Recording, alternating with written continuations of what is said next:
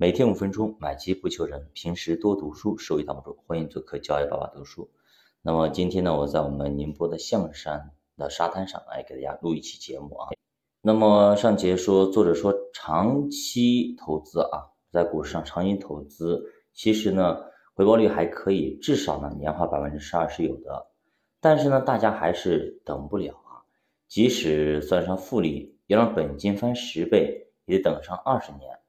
大家想的是啊，最好是一年翻十倍，一年翻二十倍才好呢。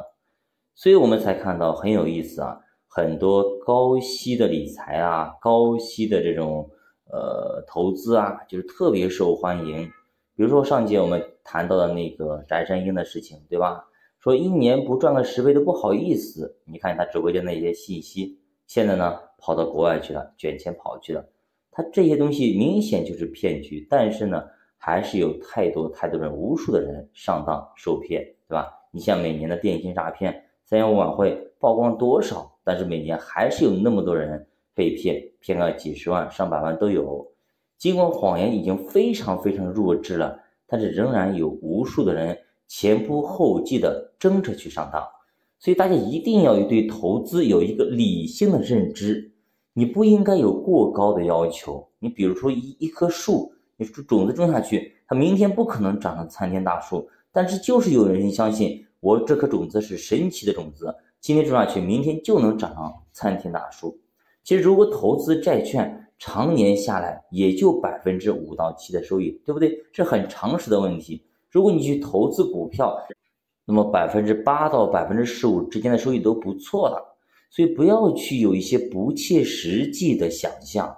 如果这些你想太多了，都会伤害到你，也会伤害到你的本金。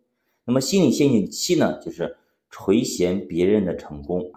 也就是说，当你看到别人的股票，比如你同事的啦、你邻居的股票都在涨，这个时候你心里就难受。凭什么他们的股票都在涨，我的股票不涨呢？对吧？很多人就会难受，就特别难受。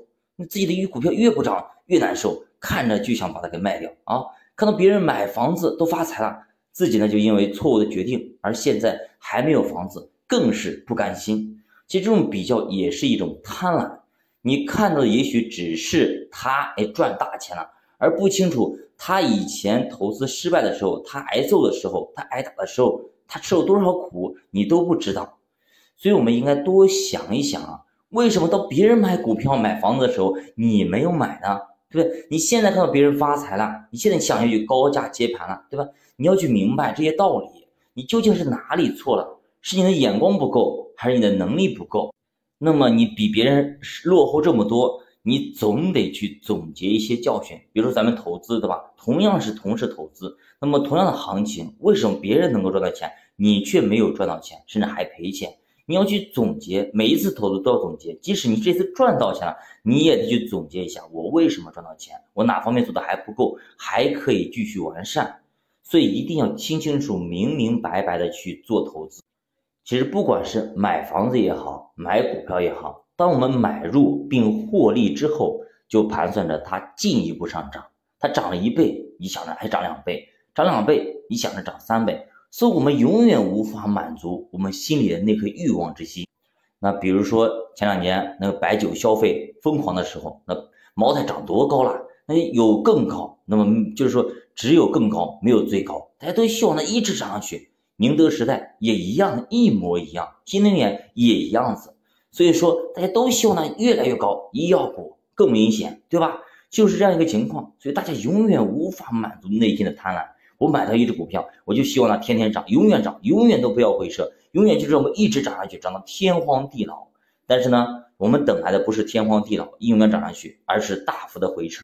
那这个时候其实就走到了股市周期的一个最后的第五阶段，就是这个时候大家已经都疯了，根本不看基本面，也不根本不看票有多好，大家就是在预期，哎，大家就在想象，哎，到底好不好？大家感觉好就一起往上冲，所以这个时候大家都已经疯狂了。这个时候其实就没有什么基本面，这个时候其实反而是我们应该退出的时候，但是大部分人都是挤破头皮往里冲，因为。隔壁老王都赚了那么多钱，我肯定比他厉害，我要赚更多的钱。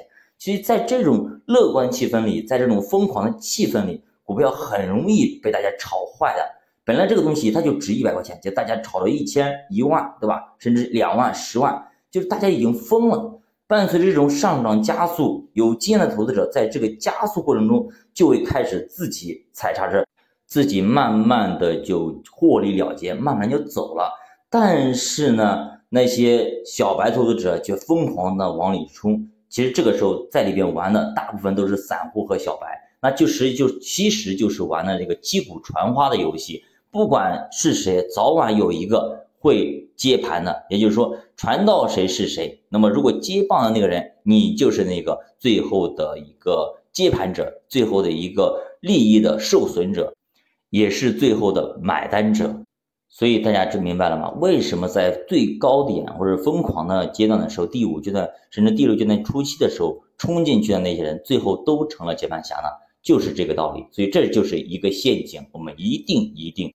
要管住自己的手，不能够在第五阶段、第六阶段的时候疯狂的时候大幅的加仓，这个时候是肯定不对的。教法读书陪你一起慢慢变富。如果大家对投资感兴趣，可以点击主播头像关注主播新米团，跟主播一起探讨投资智慧。再见。